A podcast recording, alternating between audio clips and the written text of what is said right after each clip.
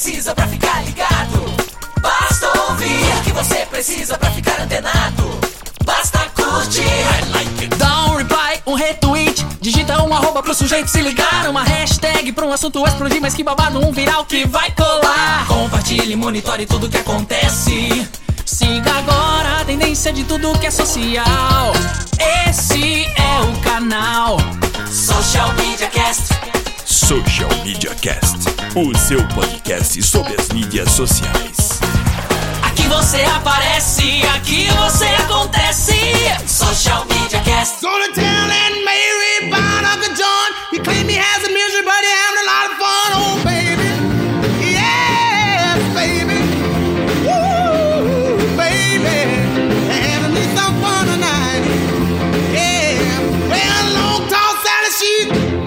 she. Oh.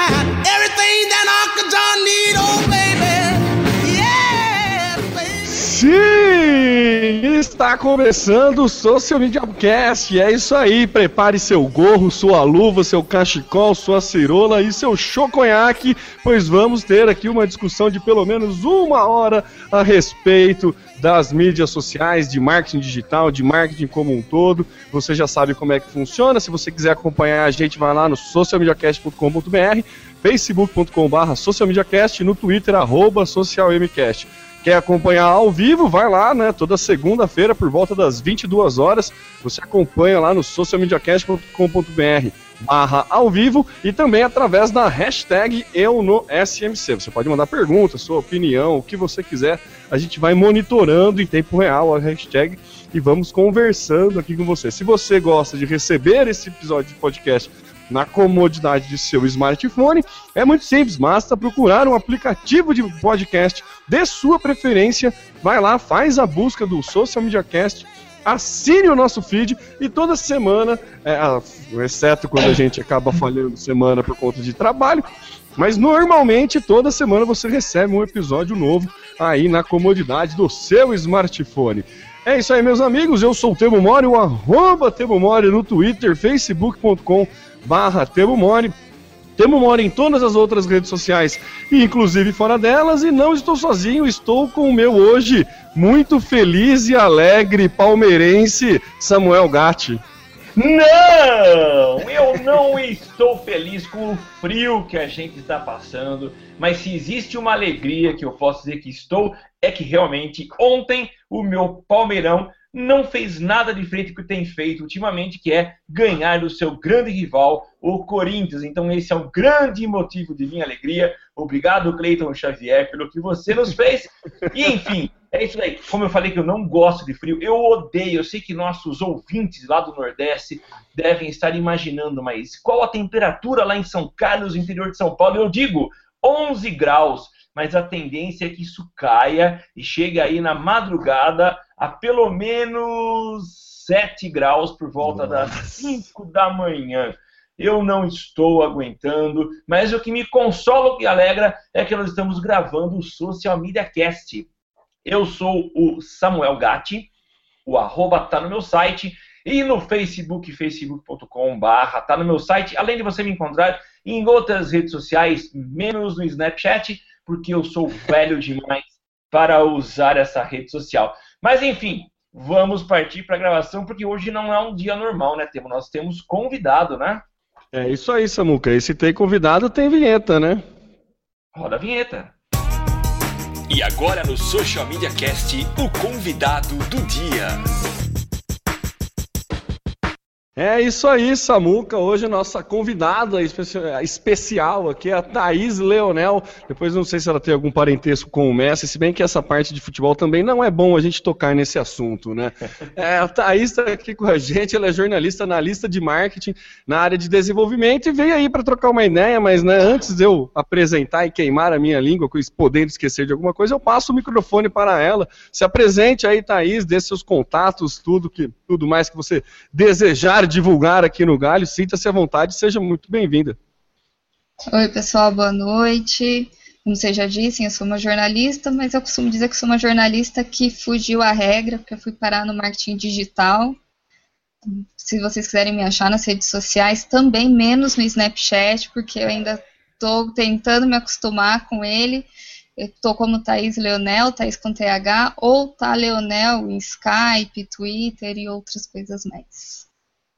Maravilha. Ô, Thaís, eu vou começar. A gente tem perguntas dos nossos ouvintes aqui. Uma pergunta eu acho que a gente não vai conseguir responder, mas eu prometo que eu vou tentar.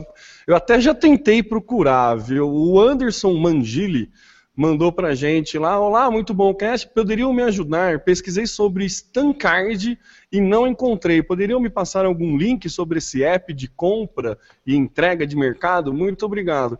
Olha, Anderson, eu não sei o que é o Stancard, não, cara. Até dei uma, uma googlada aqui rápida, tentei procurar alguma coisa, também não encontrei, não não tem informações. Se algum ouvinte tiver informações, ou se meus amigos aqui de Galho souberem, vocês sabem, tem algum conhecimento sobre Stancard?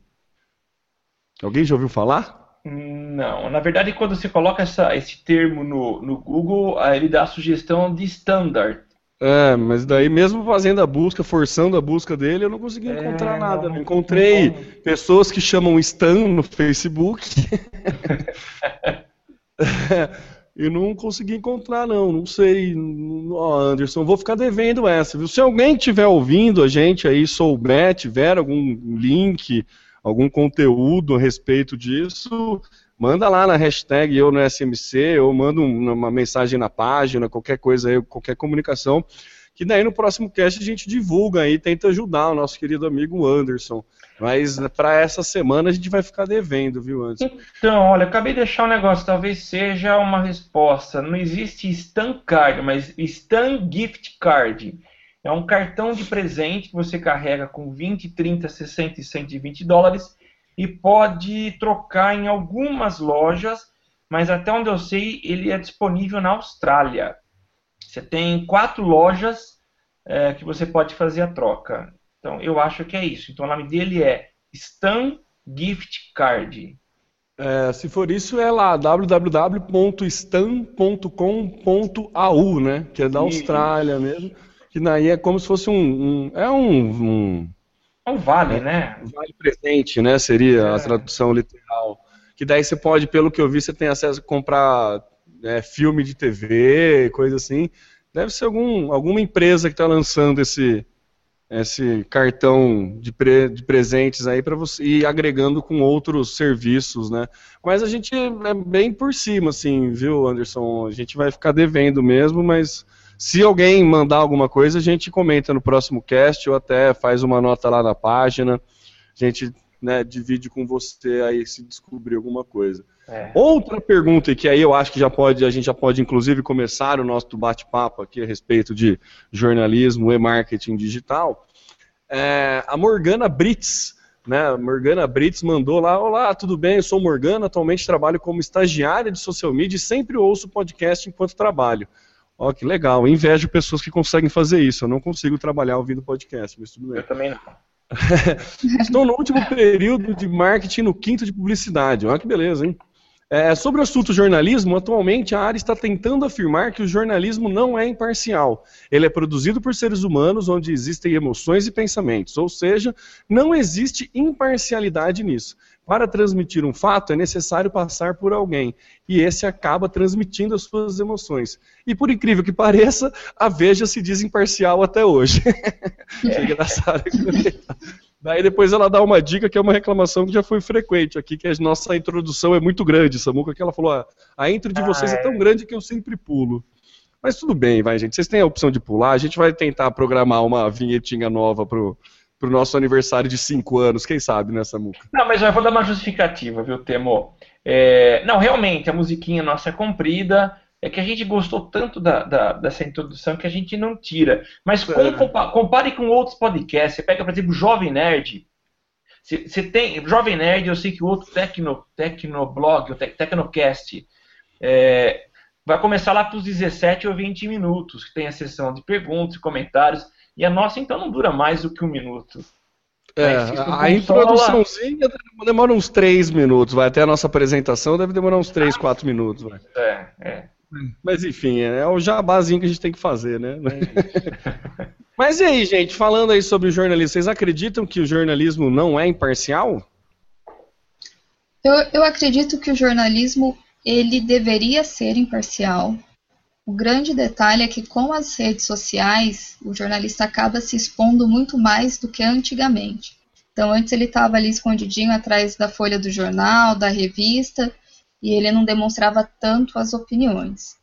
E realmente, quando a gente fala em jornalismo imparcial, é difícil. O que acontece é, a gente tem que ouvir os dois lados da situação e tentar dividir o espaço, escrito, falado, na televisão, seja lá o que for, de maneira coerente. O grande detalhe é, a hora que caiu nas redes sociais, a imparcialidade, ela começa a ir embora. É, eu, eu, costumo dizer que nas redes sociais imparcialidade é igual privacidade, não existe, entendeu? Eu acho que você não consegue publicar alguma coisa com a sua cara, com, é, com as suas emoções, sem as suas emoções, né? Eu acho que é muito difícil ser imparcial. Acho que você consegue sim apenas notificar, mas é, um pouquinho parcial você sempre acaba sendo, porque você tem suas convicções, sua bagagem e tudo mais. Então, o jornalista, ele também é humano, acho que ele não consegue diferenciar. Eu acho que o grande ponto é exatamente isso que você falou, Thais, é a gente tentar apurar os dois lados do fato, né? E é por isso que a gente sempre recomenda a busca do Twitter para a respeito de notícias, né?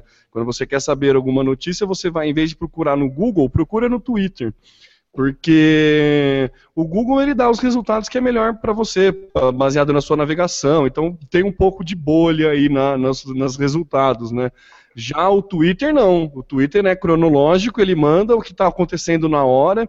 Então você consegue ver fontes, as mais variadas fontes sobre o mesmo tema, né? Você acha que existe privacidade? É, privacidade não. É imparcialidade, Samuca, nas redes sociais, na parte de jornalismo? Então, Temo, você citou aí o, o, o, Twitter e o Google, né? O Google, a gente já viu que ele tem aí, uh, ele apresentou até resultados racistas, você lembra disso? Lembro. Acho que a gente noticiou aqui, né? Então o algoritmo... Na parte de imagens, né? Na é, parte de imagem, é, é. Então, você pode dizer que o algoritmo ele é tendencioso, e o Twitter tem sido uma excelente forma de você buscar informações, então realmente a tua, tua orientação, tua dica é muito legal.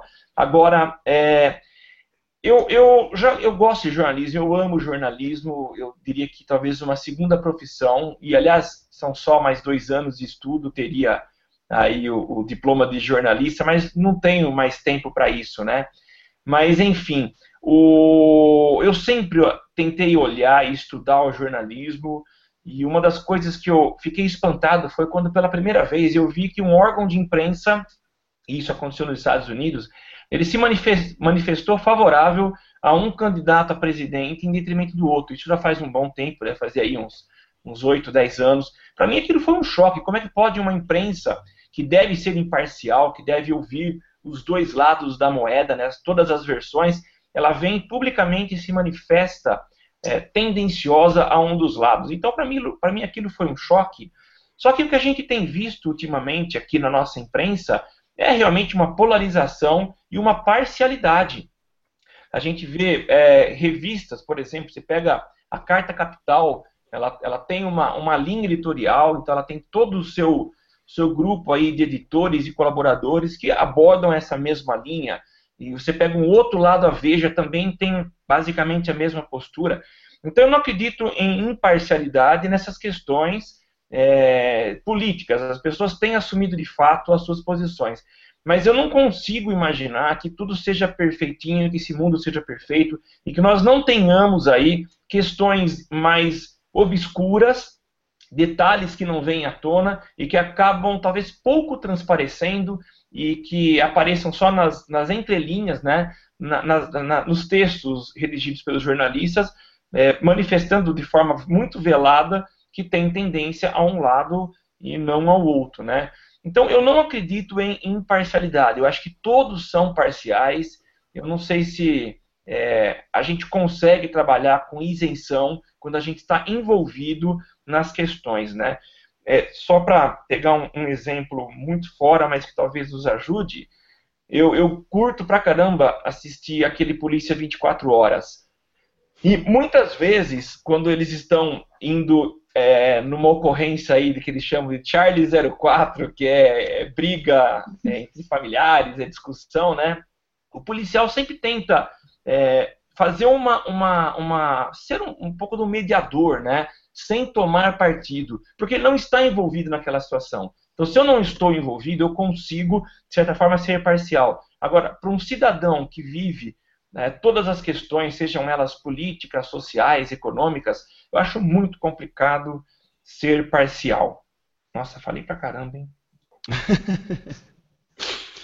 Bom, maravilha. Acho que né, demos a opinião aqui a respeito do que a Morgana acabou perguntando pra gente. Né? Acho que fica claro que em internet é muito difícil ser imparcial, muito difícil, tipo, quase impossível. Né? Eu não, não conheço ninguém, nem, nem é, jornalismo esportivo consegue, né? Imagina, né?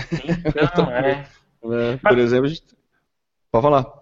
Não, não, eu, eu queria partir já para um, um, um assunto que tem muito, tem muito a ver com a gente, que é o digital, Temo. E eu já queria jogar essa pergunta para a Thaís, né?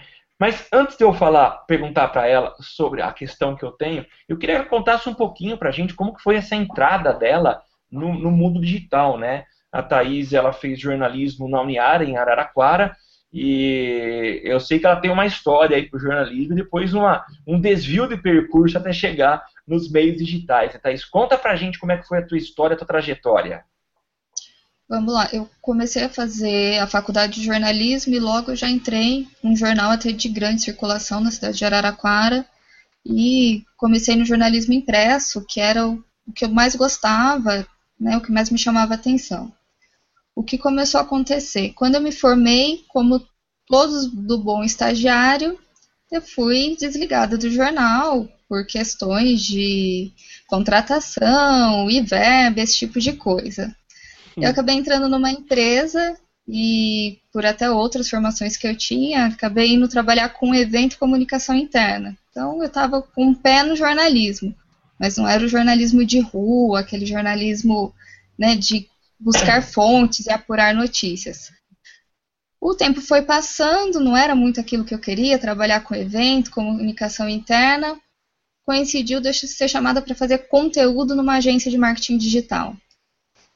E lá fui eu, sem experiência nenhuma em marketing digital, mas sabia escrever, já era alguma coisa. Então, meu caminho para o marketing digital ele foi meio aos trancos e barrancos, foi até aprendendo na prática. Eu comecei há seis anos atrás, quando o marketing digital não era essa bolha que ele se tornou, né, que estourou há dois anos para cá. Então era Facebook, era uma coisa que estava engatinhando, nem existia fanpage. O Twitter, ele era ainda mais forte que o Facebook quando eu comecei. Então, assim, foi uma coisa de reaprender a escrever. Porque eu lembro que quando eu estava na faculdade, começava-se a falar em jornalismo digital, em, os sites dos jornais começaram a ter sites, e a gente até tinha aula para aprender a escrever para a internet, né? E assim, o que eu vi há 12 anos atrás na faculdade não se aplica nada hoje em dia na internet, é, é completamente diferente. Então, meu caminho, assim, eu falo que, que eu dei um desvio de percurso porque eu fui uma jornalista que foi aprender a programar ao invés de só escrever. E, e como é que foi essa, essa mudança? Você começou, tudo bem, você saiu do jornal, é, foi o teu estágio, então talvez até a experiência tenha sido um pouco limitada, né? E como é que foi essa mudança até você chegar no meio digital e começar a ter que redigir com uma linguagem diferente, ou, ou melhor, antes de eu, de eu fazer essa pergunta, a linguagem é diferente? E se for, como é que foi esse processo de adaptação? É, o que, que muda, o que, que realmente precisou ser considerado por você para começar a escrever para a internet? Muda, muda muito, assim, na minha concepção muda muito. Para escrever para jornal, revista, o que for, a gente fala muito de lead. Então, não que a gente deixe o lead de lado hoje na internet, a gente continua respondendo as mesmas perguntas. Só que hoje as perguntas são respondidas por palavras-chave. Então, quando eu comecei na parte digital, eu não era só responder as perguntas, era responder com técnica de escrita para a internet. Então, cada palavra tinha sua posição dentro de uma frase, dentro do texto, e, e daí você começa tendo que estudar SEO, Google, técnica, posicionamento, porcentagem de palavra dentro de um texto. Daí, quando você acha que aprendeu tudo, vem o Google e muda os algoritmos e você começa tudo do zero. Então, é, eu acho que hoje escrever para a internet é uma, uma adaptação constante. Você não para nunca de reaprender a escrever para a internet.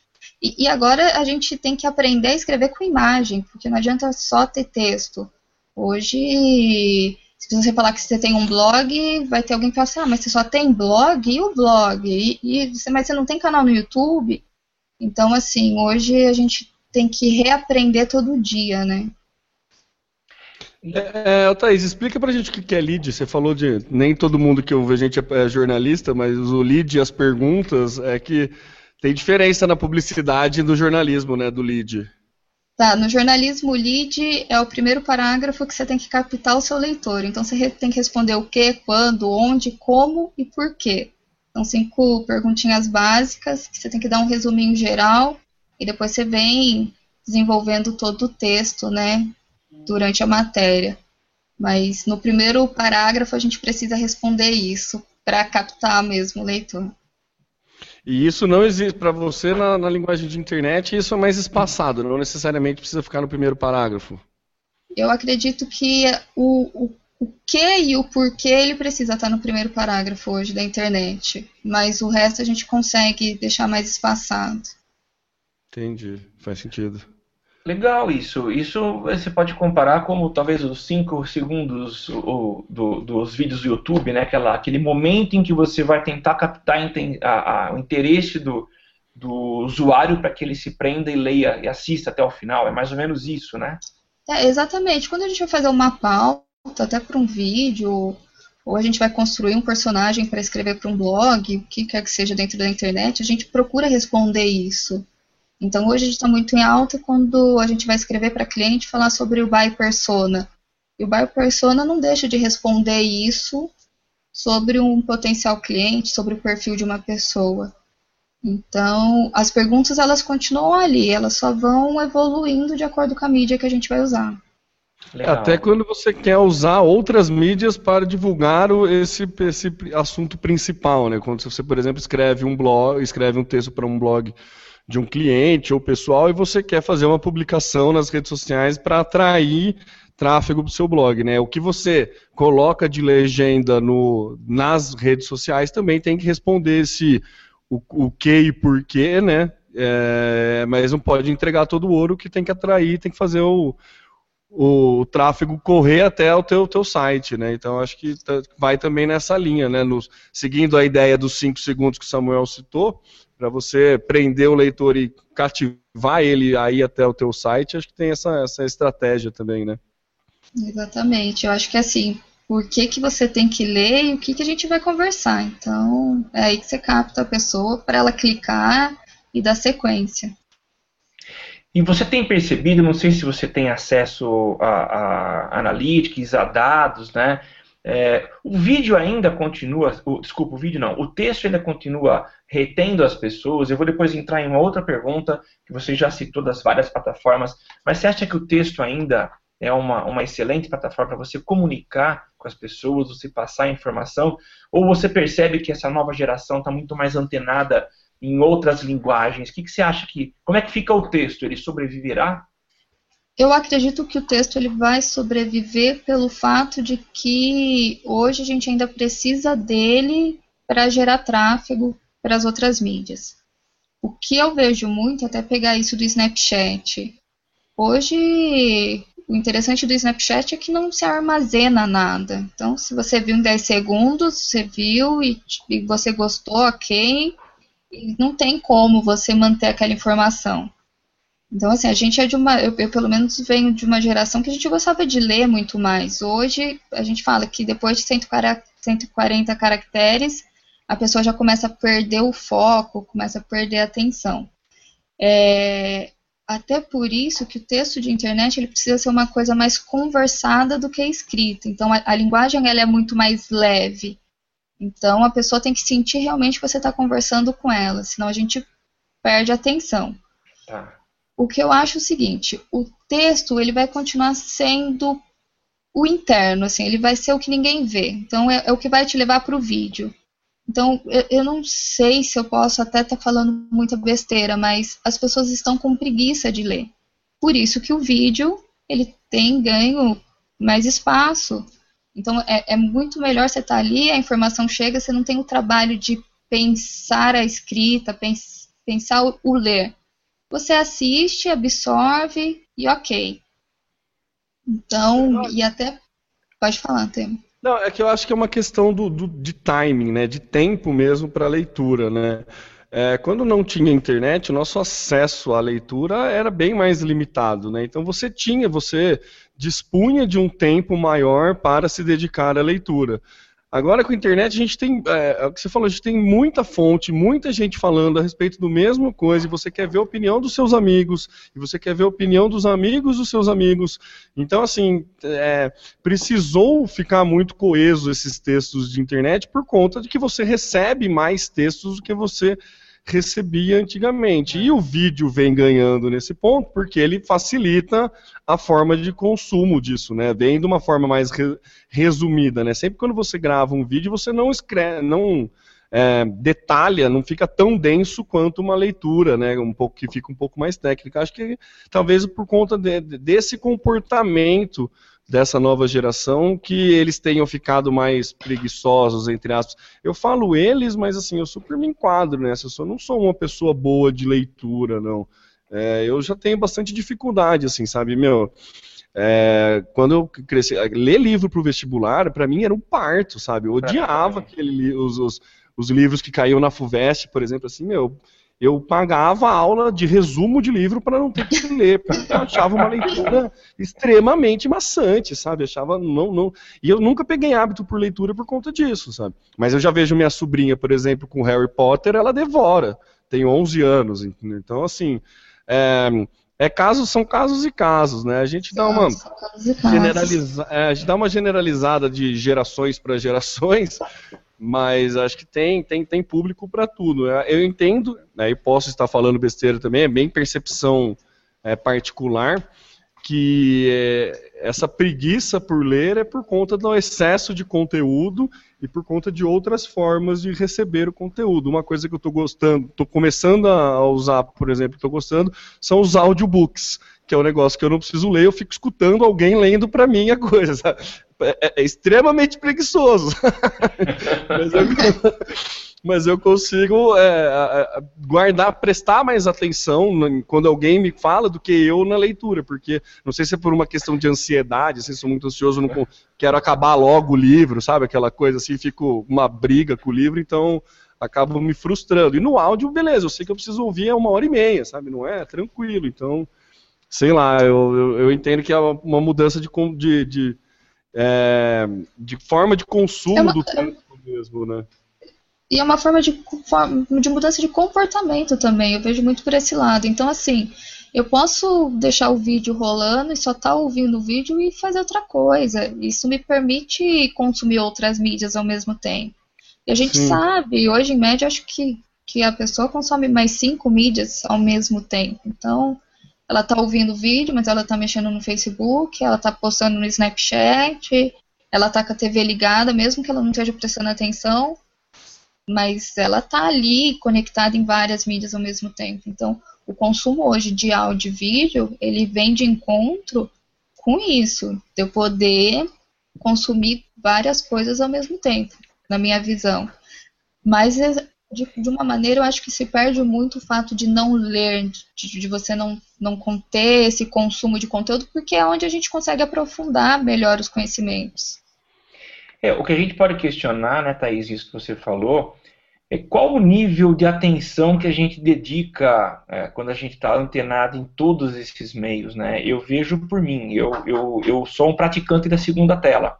Então, estou com a TV ligada e estou com o smartphone ou com o tablet na mão, mas eu, pelo menos a minha geração, não consegue é, dedicar 100% da atenção para ambas ambos os meios, né? Embora exista um discurso aí de que a geração Y tem habilidade para isso, eu já vi colegas, nós temos um, um, um, colega que é o Emerson Místico, ele falou que uh, ele fez uma experiência com os alunos dele é, no curso de pós-graduação, ele provou que os caras não conseguiriam dedicar atenção total a uma aula e consumir conteúdo no smartphone.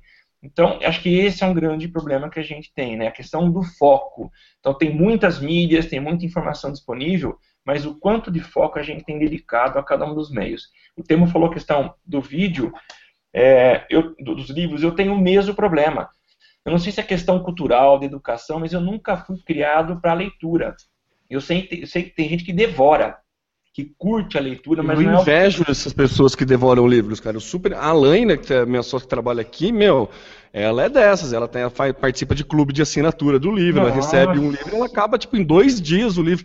Imagina, gente, meu, que acabar um livro em dois dias para mim é surreal. É, mas, o desculpa, que talvez, Não, é o, que, o que me atrapalhava no livro é você estar tá lendo, principalmente no vestibular, quando você pega um Dom Casmurro, pega o, esses livros meu, me dava um negócio que eu não pagava para ter aula, é, mas eu lia resumo. Para mim, eu ia para a prova fazer resumo, né? E, mas o, o, o que me angustia é você começar a ler e você ver aquele calhamaço de páginas que você ainda tem que vencer. Então aquilo me dá uma frustração. Mas eu percebi que a questão de mudança de hábito também, e nesse ambiente digital, eu, eu peguei um certo gosto pela leitura. Não vou dizer que eu estou totalmente curado, mas a leitura em e-book é, ela está me ajudando muito. Então, eu precisei ler três livros no final do ano para uma, uma prova e eu, eu li os três, lá eu não consegui ler os três por falta de tempo, mas eu li dois livros e meio e no digital. Então, eu não sei se é a linguagem, é o formato, ou o fato de eu não ter aquele peso de papel que eu teria que vencer, então é uma mudança. Né? Enfim, cada um tem seu jeito de consumir conteúdo, né? É, eu, por exemplo, comprei um Kindle e tá meio parado lá. Tá, eu confesso que não tá muito. É, não, tá, não, não, utilizo muito, não. Mas enfim, eu, eu, acho que eu li, sei lá, uns quatro livros nele em dois anos. É realmente a média é baixa, né? é, a média é bem baixa, viu? oh, só aí pro Twitter lá, ô, Samuca, só pra. A, a, Cássia Gomes aqui, nossa eterna Zé Estagiária, tá Cássia. No, na hashtag NoSMC, ela falou: depois de publicidade e agora cursando jornalismo, preciso ser bem realista. Imparcialidade é algo muito falado e pouco exercido. É, tem essa também, né, a galera. Eu não sei porquê, né, esse. O, ainda se prega que tem que ser imparcial, né? Eu acho que podia mudar isso na, na, na, academia, né? Mas enfim, porque daí não fica, fica muito aquele faço o que eu falo, não faço o que eu faço, né? Mas enfim, só para é. então entrar aqui a parte da nossa querida Cássia Gomes. Deixa eu aproveitar, me veio à mente um negócio agora que eu acho legal comentar, né? A gente espera, pelo menos espera-se que exista uma, uma certa imparcialidade dos meios de comunicação, porque você quer encontrar uma informação que seja um retrato da realidade, independente de quem esteja contando, quem está contando essa realidade, né? E algumas coisas me incomodam. Eu vou até falar algo aqui regional, então quem está mais distante talvez não, vai, não, não, não, saberá, não terá a oportunidade de, de, de ver esse conteúdo. Mas tem uma emissora aqui na nossa região que retransmite a Band para São Carlos, Ribeirão, Araraquara, e eu acho muito estranho quando no meio do jornal eles interrompem e o jornalista começa a fazer propaganda de um produto. Na cara dura, assim. E, pô, será que eles estão sendo tão parciais? Não é nem com relação à notícia, mas a um produto. Será que eu vou acreditar nas outras informações que eles vão parar? Será que não existe um interesse por trás da informação que eles querem passar e que não esteja tão evidente e tão clara? Então, eu, na verdade, fico incomodado com esse tipo de, de parcialidade, principalmente a parcialidade comercial, quando há um interesse financeiro, né? Então, só para fechar a questão do. É, e, e, isso aí entra naquela também, é tipo empresa patrocinando campanha política. É. dá para ir muito longe nessa discussão, né? Dá, dá, dá. Se bem que já não tem mais, né? Essa grande alteração Hoje é só é, o investimento em político é só pessoa física, então as empresas não estão mais colaborando. É, bem entre aspas, né? É bem entre aspas. Não, mas há é. formas de você tentar dificultar isso, né? Por mais que você a empresa dê dinheiro para pessoas físicas doarem, a limitação, tem um monte de coisa. Mas realmente, eu entendo, né? A empresa não, dá, não dava verba para políticos sem interesse, né? Ela queria levar alguma vantagem, né? Mas deixa eu perguntar um negócio para a Thaís. Thaís, você comentou agora das várias plataformas, né, que a gente tem que produzir conteúdo. As pessoas elas esperam conteúdo em texto, conteúdo em vídeo, em áudio. Mas me diga uma coisa, como que você é, enxerga o, o, essa nova realidade, né? Porque a gente, é, e eu digo isso por mim, eu vim de um, de um momento, de, uma, de um período, e eu cheguei a trabalhar com jornalismo, em que a gente tinha lá é, uma única meta, eu vou produzir texto e acabou. Agora, para quem trabalha com internet, e esse é o seu caso, é, a gente não pode se contentar apenas com a produção ou de texto ou de vídeo, mas a gente sabe que há aí uma solicitação, uma requisição dos, dos internautas para essa diversidade de conteúdo, né? Agora, como que é lidar com essa amplitude de linguagem e ter que dar conta? Será que a gente não está cada vez mais é, vivendo um momento em que cada vez mais se exige mais de nós? Qual é o limite disso? Será que a gente vai chegar um momento em que não, agora se estabilizou, ninguém escreve mais ou escreve menos e vamos dedicar muito mais ao vídeo? A minha preocupação é que cada vez mais a gente está vivendo em função dessa produção de conteúdo e conteúdo de qualidade. Como é que você acha essa posição aí do jornalista em função dessa nova demanda e ter que acompanhar tudo isso? É fácil isso? Não, não, não é fácil eu diria que é muito complicado porque o jornalista, independente de se for um vídeo ou for o, o escrito, ele tem que produzir o conteúdo e distribuir nas diversas mídias. Então ele tem que ser muito rápido. Existe uma competição muito grande para quem vai dar a notícia primeiro. Antigamente o jornal brigava com o rádio para ver quem ia dar o furo de reportagem, depois se brigava com TV, e, e agora a internet, o jornalista briga com o usuário comum de internet. Essa é, é, é a grande é, verdade. Então, tanto que assim, eu vejo alguns jornais que eles já criaram aplicativos para que o internauta mande a notícia e ele capte lá antes de que isso vaze para a internet. Sim. Então, o que eu vejo é alguns conteúdos eles estão perdendo a qualidade por causa desse dinamismo, dessa rapidez obsessiva que tem que ter. Então, assim, é muito comum hoje, se você dá uma olhada assim na página da Folha, Estadão, o que quer que seja na internet, o UOL, é, pegar muito, muito erro de grafia, muito erro de digitação em manchetes coisas que, que antigamente passava pelo jornalista, editor, revisor, pauteiro. Hoje em dia não tem isso, é do jornalista para a internet. Então, ganha quem colocar primeiro. Então, nesse ponto eu vejo que, que se perde, sim, qualidade, porque nem sempre a informação ela vai completa e ela vai de uma maneira clara para quem vai consumir isso. Tá? Eu acho que, que vai chegar uma hora que que vai ficar humanamente impossível a gente conseguir distribuir isso em todas as mídias. Tudo bem que existem ferramentas, a gente tem plataformas que você coloca lá, clica, eu quero que vá para o Facebook, para o Twitter e, eu distribuo com uma linguagem só, o que não é o certo. Mas eu acredito que a gente vai acabar perdendo com isso se a gente não começar a repensar é, essa forma de, de informação na internet. Ô, Thaís, e tem um outro problema, né? Você citou, talvez, é, eu vou cometer um, um, equívoco aqui, que acho que alguns professores de português vão me matar, né? Quer dizer, o, o, talvez o menor dos problemas seja um erro de português. Agora, uma das premissas do, do jornalismo, do bom jornalismo, é você checar a informação, né? E verificar se, se ela é correta, né? Se ela, se ela procede. E tem muitos, muitos órgãos de imprensa aí que nessa ânsia de entregar primeiro, antes que, que a informação vaze pela internet, vão colocando informação e a gente vê muitas mancadas de jornal colocando mentira, jornal, e principalmente quem é especialista, eu não salvo de fazer isso, né? Cria a mensagem, uhum. cria uma informação e a imprensa mundial cai porque quer ser a primeira a dar o furo, né? Acho que esse é um problema muito grave também, o de passar as informações que não são verdadeiras, né?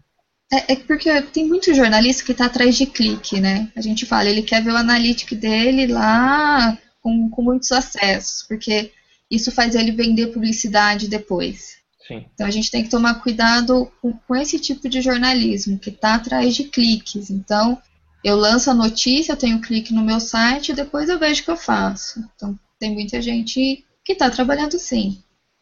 Então é, é, é muito complicado isso. A questão acho que é um pouco posicionamento, né? Que nem o BuzzFeed. BuzzFeed é um portal de notícias, entre aspas, que vende clique como é, é isso. Ele, ele abre espaço para todo mundo vender isso, mas ele tem esse posicionamento, então para você não, não, não, causa nenhum estranhamento. Né?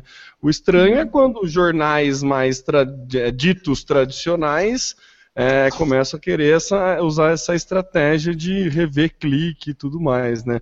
Mas você falou um negócio que eu achei interessante, que a gente precisa é, repensar essa forma de distribuição. Assim, quando você diz repensar, é quem produz ou é, é ensinar quem produz a produzir diferente ou ensinar quem consome a consumir diferente? Como que seria esse, esse repensar na, na distribuição de conteúdo mesmo?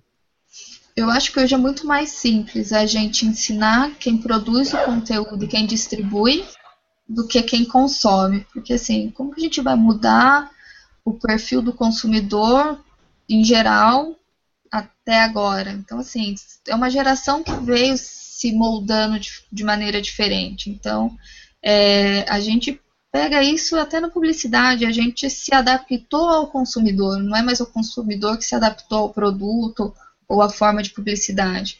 E o jornalismo, eu vejo que ele está ele tá caminhando para isso também, ele está entregando o tipo de conteúdo que o, que o leitor dele quer, que o consumidor dele quer. E aí que ele começa a perder a qualidade. Então, quando eu penso, ah, a gente precisa repensar a maneira de entregar o conteúdo, a gente tem que buscar um equilíbrio entre uma informação de qualidade e algo que realmente seja atrativo para essa nova geração. Você dividir por nichos e se declarar parcial não é uma saída?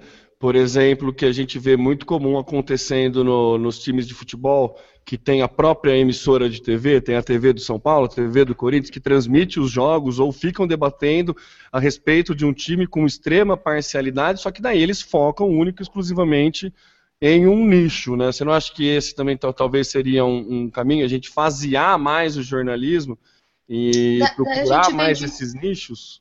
Sim, eu, daí eu, eu acredito que o jornalismo começa a entrar no ramo dos blogueiros. Eu acho que quando a gente começa a declarar que a gente é totalmente parcial, porque assim, o, o, o, lance da imparcialidade não é você não ter opinião, é você ouvir dois pontos da história e apresentar os dois pontos. A partir do momento que você é completamente parcial, a gente corre o risco de não ouvir o outro lado da situação. E daí eu acho que a gente vem de encontro com o que os blogueiros fazem em alguns casos. Então, eu gosto de determinado assunto, eu não, eu não ouço o outro lado da história. Eu vou focar só no que realmente me interessa. Então, hoje o, o jornalista ele tá nessa eu sou um blogueiro, porque agora está na moda ser blogueiro, eu continuo sendo um jornalista, eu só escrevo para a internet. Então, assim, é, eu lembro que se falava muito do pessoal de relações públicas, que eles não sabiam o que eles faziam. Ah, o jornalista ele chegou numa fase que ele precisa descobrir de novo qual é o posicionamento dele na comunicação principalmente por causa da parte digital. Então a gente vê muito jornal impresso fechando, TV de, demitindo, o rádio ele já não é tão mais informativo, ele é uma coisa mais musical. Então o jornalista hoje ele precisa se reposicionar a maneira que ele vai informar. Então assim, eu vou ser eu vou ter um blog ou eu vou ter um canal de jornalismo. Por mais que eu declare que eu gosto de A ou B, eu não posso esquecer de ouvir dar informações sobre o outro lado. Agora, a partir do momento que eu sou completamente a favor ou contra, eu acho que eu caio no ponto de um blogueiro, eu, eu saio do jornalista. Nossa, mas o, o tema tocou num, num, num assunto, num, num, detalhe, que é essa questão da, da, dos, dos, nichos, né? É, eu não tinha pensado nisso. E fazendo uma análise minha agora, eu não gosto de ouvir o Neto na Band no seu programa, porque para mim ele é altamente tendencioso e parcial ao Corinthians. Então, não me agrada. E analisando um pouco do tipo de, de conteúdo que eu tenho consumido, eu tenho minha linha, cada um de nós tem, tem suas várias posições nas diversas áreas, por exemplo, na política. É, embora eu, eu sei que eu deva consumir conteúdo de todas as linhas políticas para poder avaliar e entender qual é a melhor é, e me posicionar, eu tenho uma tendência a buscar informações e pessoas que pensam igual a mim talvez para reforçar aquilo que eu penso. Será Mas isso é do ser humano, né, Samuca? Você sempre tenta ficar próximo de quem é, é. Igual, é, é igual, a você, né? Você Sim. sempre tende a procurar grupos que te representam de alguma isso. certa forma, né? Então, é, isso é natural do ser humano, né? É, é, é mas talvez isso vá muito ao encontro, tema no que você falou, e eu começo a pensar, eu queria ouvir da Thaís isso. Será, Thaís? Quer dizer, esse é o momento do jornalismo, talvez se repensar e entender qual deve ser a tua postura. Mas será que a gente não está caminhando para um jornalismo que é, naturalmente vai ocupar essa posição ou vai assumir essa posição de blogueiro? Ou seja, eu estou assumindo que eu sou parcial e eu vou falar desse assunto. Será que a gente não vai é, começar a, a, encontrar espaço apenas para isso, enquanto que o jornalismo tradicional que mostra todos os fatos. É claro, há situações em que não, não, não vai ter como, como é, eu esconder isso. Por exemplo, o caso de um, de um jornalismo policial. É, ah, eu só vou defender o bandido ou vou só defender o policial? Não, acho que aí vai continuar desse jeito. Mas será que em algumas áreas o jornalismo não está tendendo, não está direcionando para esse estilo de blog em que eu vou falar apenas disso, ou seja, algo nichado? Eu acredito que sim. Eu acho que, que em determinados segmentos essa é a tendência. Para o jornalismo não morrer, em alguns pontos ele vai precisar fazer isso. O meu grande receio é a gente perder a qualidade de informação, porque a função do jornalismo é informar. Não é eu falar do que eu gosto ou não gosto. É eu levar informação para as pessoas. Então, é, é, é esse o meu receio quando a gente fala em trabalhar só com nichos.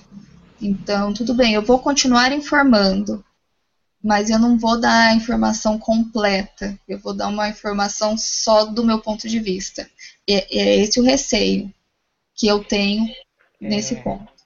Então, mas é que quando você. É, essa visão é a visão, talvez, é, lá do, da, da forma tradicional de fazer jornalismo, numa época em que eu tinha os patrocinadores todos presentes bancando a minha edição, é, não tinha a crise que a gente vê hoje. E a realidade hoje é outra. E por mais que essa, esse seja o objetivo e a função principal do jornalismo, que é passar informação, é, a pressão pelo resultado financeiro talvez esteja gritando mais alto, né? Então, eu preocupar com o tráfego no site, como você falou, a Analytics está agora ditando para onde eu vou correr, né? Então, o meu objetivo é entregar uma boa informação ou é, manter o meu site com tráfego para poder justificar ao meu cliente que ele vai ter resultado anunciando comigo. Então, acho que isso é, é uma questão complicada. Imagino que seja uma, uma isso uma paranoia aí nos, nos jornalistas mais tradicionais, mais ortodoxos, que aprenderam a forma antiga de fazer jornalismo, né? Quer dizer, é entrar em crise. Eu vivo para entregar uma informação isenta ou eu estou aqui trabalhando pro, para que o dinheiro circule, o dinheiro entre, né? É, é uma questão muito mais econômica. É. Né? Então, mas eu acho que quem perde com tudo isso, porque o jornalista ele vai achar uma maneira, ele vai se remodelar. Sim. Mas é quem consome o conteúdo, em algum momento pode perder com isso. Mas é, o jornalista precisa ganhar dinheiro de alguma maneira. Então, ele vai buscar esse tipo de alternativa, nem que seja ser completamente parcial. Sim. Nem que seja não o profissional jornalista, mas o, o lado mais humano vai falar mais alto na hora de passar a informação. Sim.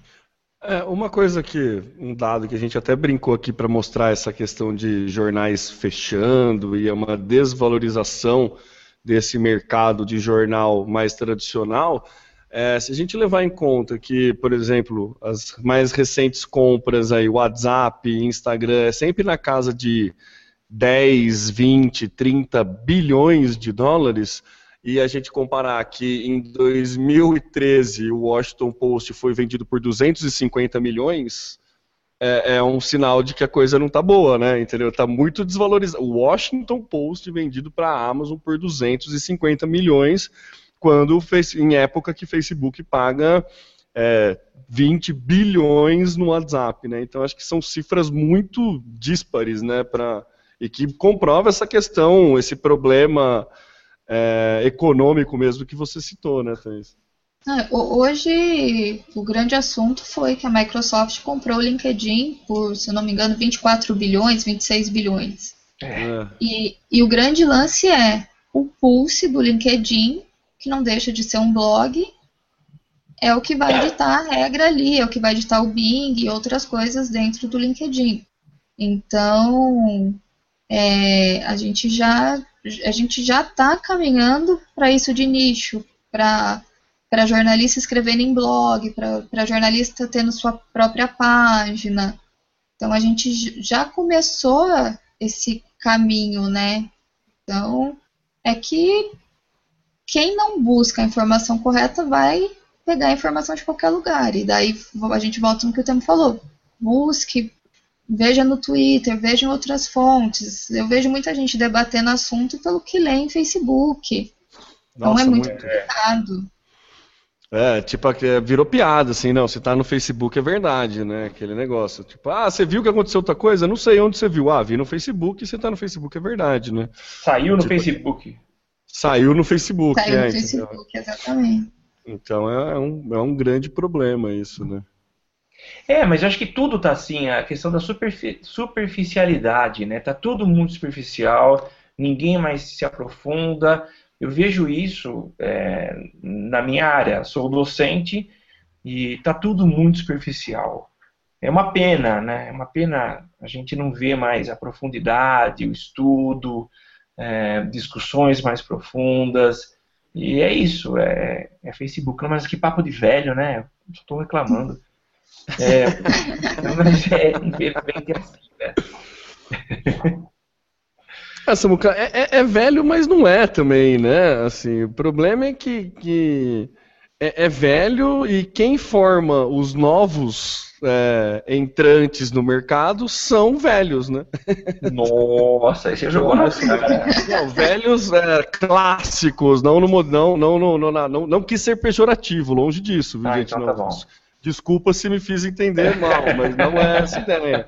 São pessoas que, assim, por exemplo, na, na parte de publicidade é, é muito claro isso, assim. É, pessoas que são docentes, é, unicamente docentes e acadêmicos, eles têm uma pegada muito mais de tipo, vamos estudar sociologia, é um negócio muito mais denso, que é extremamente importante, mas que você não consegue, nem, nem sempre você consegue efetivamente aplicar em determinadas é. situações de mercado que, que te exige, né? Entendeu? Então, é, eu estava ouvindo esses dias um, aquele Leadercast que foi com o Max Geringer, né? E foi muito engraçado ele falando, não, porque a faculdade te prepara bastante para o mercado de trabalho, mas daí você chega lá no mercado de trabalho, você senta do lado de um, de um, de um colega seu de trabalho, de uma pessoa que é extremamente estressada, ela é extremamente nervosa e ela fica te agredindo, é, fica falando alto todo momento e não deixa você se concentrar. Você vai procurar lembrar, ah, que aula da faculdade que me ensinou a lidar com pessoas que falam alto do meu lado. Sim. esse tipo de coisa, né? Então, assim, acho que o problema é um dos problemas é essa é esse o quão engessado é a, a academia nesse sentido, né? E nem é culpa da academia, não acho que, que que tem que botar, apontar o dedo para eles e falar, não, você está tudo errado. Não, não é isso. É que o mercado movimenta num, numa velocidade muito longe da, da academia. E isso em todas as áreas. Né? Você pega, por exemplo, engenharia, se você pegar uma faculdade de engenharia hoje, ela é quase que única exclusivamente para formar mão de obra, sendo que hoje tem toda uma cultura de que todo mundo tem que ter conhecimento empreendedor dentro das empresas, e essa cultura de startup, gestão horizontal e tudo mais, de ser proativo. Entendeu? Então, meio que prepara para o mercado, mas não prepara da forma que o mercado está exigindo, né? Então acho que é. É, é, essa distância da academia para o mercado é um pouco causa um pouco disso que a gente está discutindo aqui, né? É, ah, essa superficialidade é por quê? Porque hoje está, teve uma mudança no comportamento. Só que quem está aprendendo a ser jornalista está aprendendo que tem que ser imparcial, né? Entendeu? Está aprendendo que tem que fazer isso, está aprendendo que tem que escrever texto longo, está aprendendo que tem que ter não sei quantas laudas um texto para ser bom. Entendeu? Então, meio que é, ao meu entendimento, as coisas poderiam, deveriam se conversar melhor. Até queria saber a opinião de vocês a respeito disso. Se tá, é, é, sou só eu que acho que é tão longe uma coisa da outra?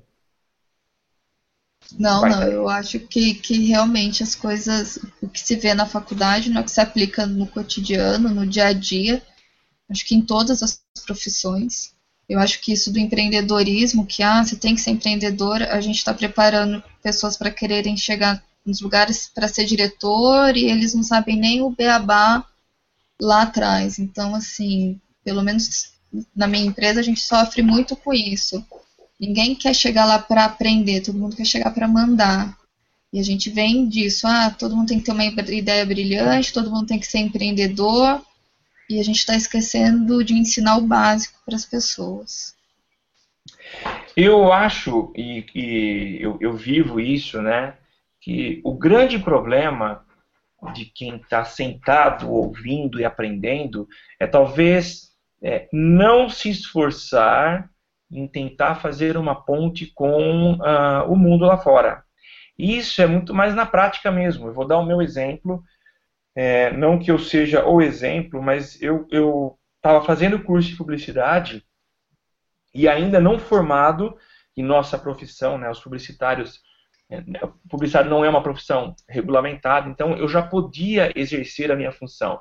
Então, na metade do segundo ano, eu já abri minha agência e já comecei a trabalhar. Então era uma vontade que eu tinha de prestar serviços em publicidade e isso me ajudou demais. Me ajudou muito a aprender a prática do mercado. Então isso talvez tenha me tirado alguns medos, alguns erros que eu é, minimizei, né?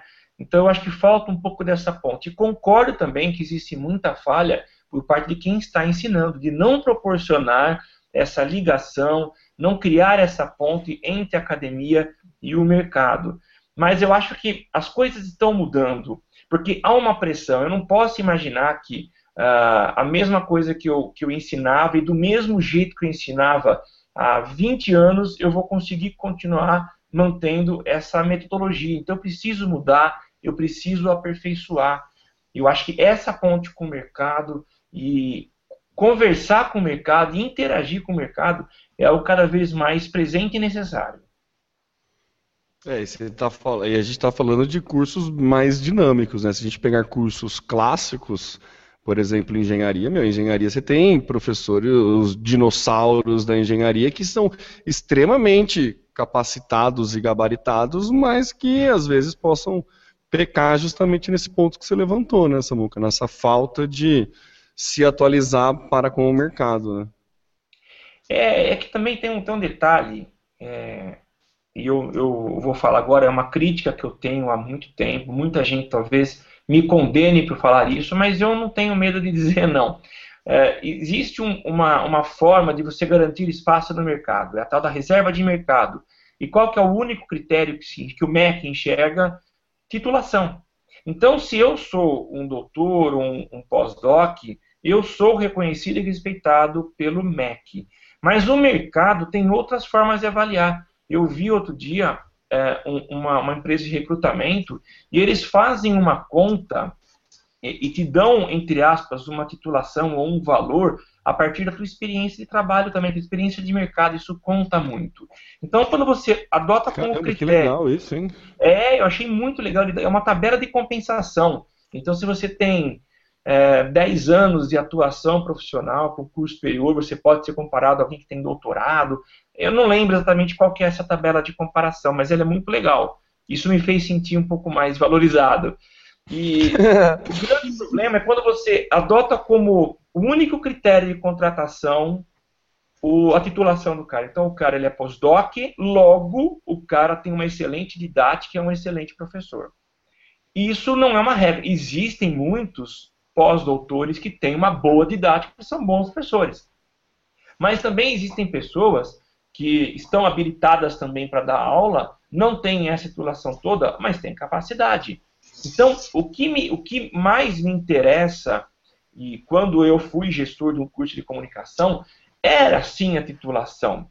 Mas o mais interessante era qual a experiência que essa pessoa tem de mercado e qual capacidade que ela tem de fazer a ponte entre o ensino, aqui o ensino formal, aquilo que a gente precisa passar, e a prática lá no mercado. Então, isso eu acho que tem que ser muito considerado. Thaís ia falar alguma coisa aí? A gente interrompeu ou não? Não, não, pode. Eu concordo, eu gostei do que o Samuel falou, porque é, eu acho que se perde muito. E, e, hoje em dia, não sei se o Samuel sente isso, mas as informações, principalmente na área de comunicação, elas estão muito soltas na internet. Então, é muito fácil contestar um professor, às vezes, por algo que você lê ali na internet. Principalmente marketing digital, é, é, é muito fácil é, você obter informação sobre ferramentas, né, ou sobre modelos na própria internet. Então, às vezes, o aluno chega, um aluno que já tem esse espírito de correr atrás, de buscar informação, de chegar numa sala de aula não ser muito novidade o que vai ser apresentado para ele, porque de alguma maneira ele já pesquisou isso antes e ele não precisa de um livro específico, de algo acadêmico. É isso. O que acontece. É... Oh, desculpa, Samuca, vai lá. Não, só um. Realmente, Thaís, isso é um problema. A coisa que eu mais gosto é quando o aluno vem e é um aluno questionador. Ele, ele conhece, ele se interessa pelo assunto, ele corre atrás e ele vem com dúvidas que elevam o nível de discussão. O grande problema é que, junto com ele, tem muitos outros que não estão nem aí, não estão nem um pouco interessados e vão se interessar lá no mercado, aí vão ter, vão ficar com dúvida, vão querer correr atrás e talvez tenha um pouco mais de dificuldade. Fala, Temão. Não, e isso acontece também porque eh, em muita faculdade a gente tem alunos que já estão atuando na área, né? É. Então, assim, se o cara, o aluno tem mais visão de mercado muitas vezes do que o próprio professor. E é. acontece, um, por exemplo, você pega um curso de engenharia, mas o cara, é, você pega um professor que é único, exclusivamente acadêmico e faz pesquisa. E daí você pega um cara que é técnico de mecatrônica e está fazendo engenharia mecânica às vezes o cara ele tem um feeling muito melhor de mercado e de estratégias para mercado, de otimizações de linha de produção. Aí estou dando uma viajada porque eu não faço a menor ideia disso, mas do que o próprio professor, sabe? Entendeu? Então, é, acho que é complicado esse, esse, essa rotulação única exclusivamente por conta de título, né? É. Mas isso não vai mudar, né? Não. Eu também acho. É. Samuca, acho que estamos chegando aqui uma hora de programa. Acho que está dando o nosso tempo aí. Vou agradecer a Thaís aí por esse bate-papo. Foi muito legal, muito interessante a gente abordar. É, é, engraçado, né? Dois publicitários tentando falar de jornalismo. É, é. Parece até um pouco muita briga isso, né? A gente é. aqui botando o dedo, dando sugestões, né? Sem ter autoridade quase que nenhuma no assunto. Mas a gente é, a Thaís está aqui para fazer esse contraponto. Muito obrigado, viu, Thaís, pela participação e por, é, por essa troca de experiências, assim, foi bem bacana. E dê suas considerações finais aí para gente. Eu agradeço o convite, foi muito legal o bate-papo.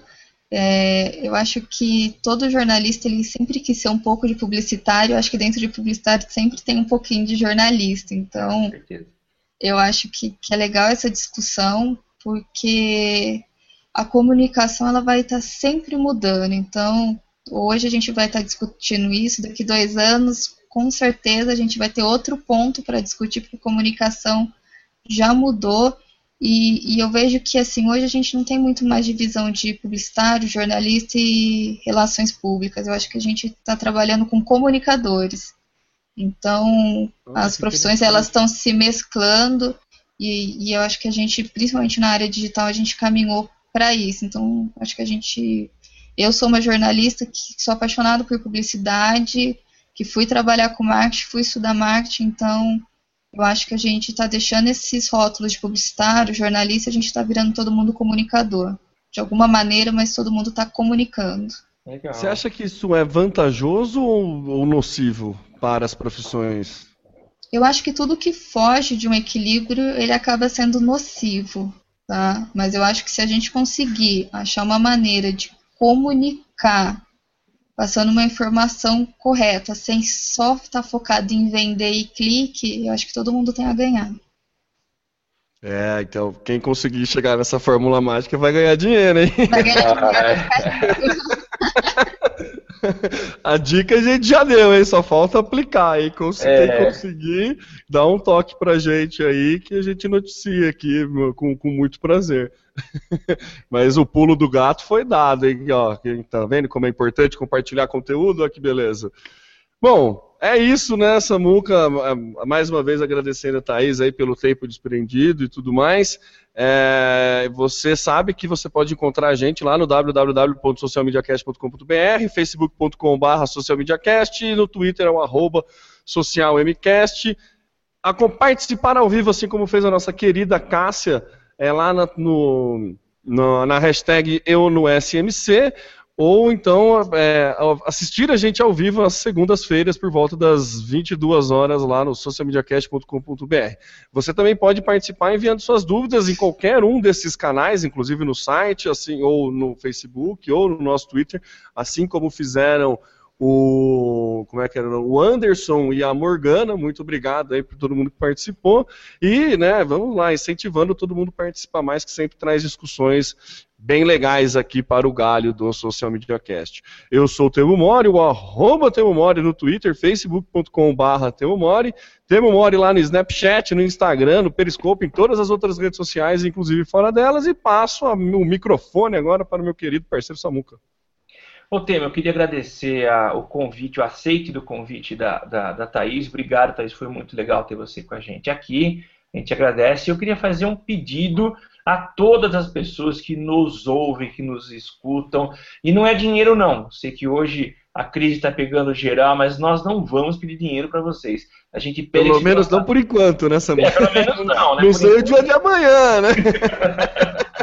servidor é caro, nosso, a nossa hora é cara, né? Então, é, por enquanto não. Mas então, enquanto a gente não te pede dinheiro, nós queremos te pedir, dá uma chegadinha na iTunes, é, procura lá pelo Social Media Cast, por favor, deixa o teu comentário lá, quantas estrelinhas você acha que a gente merece. Vocês não imaginam quanto isso nos ajuda a aparecer mais na, na, no próprio sistema de, de, de exposição da, dos podcasts da iTunes. Então dá uma passadinha lá, quebra esse galho pra gente. O último comentário que a gente recebeu, sabe quando foi, Temo? Quando foi essa muca? Novembro de 2015. Então tem aí seis, sete meses sem ninguém comentar nada, gente. Então dá uma passadinha lá, quebra esse galho com a gente. Nós vamos ler a partir da semana que vem o seu comentário. Então não deixe de colaborar colocando o seu comentário para a gente. Eu sou o Samuel Gatti, o arroba está no meu site, falando aqui da geladíssima São Carlos, a capital da tecnologia e do conhecimento. E eu sou também o arroba, tá no meu site, no Twitter e facebook.com, tá no meu site. E é isso aí, tema. A gente volta na próxima semana. Maravilha, valeu todo mundo, obrigado Thaís, e é para todos os nossos ouvintes, até semana que vem. Tchau, tchau.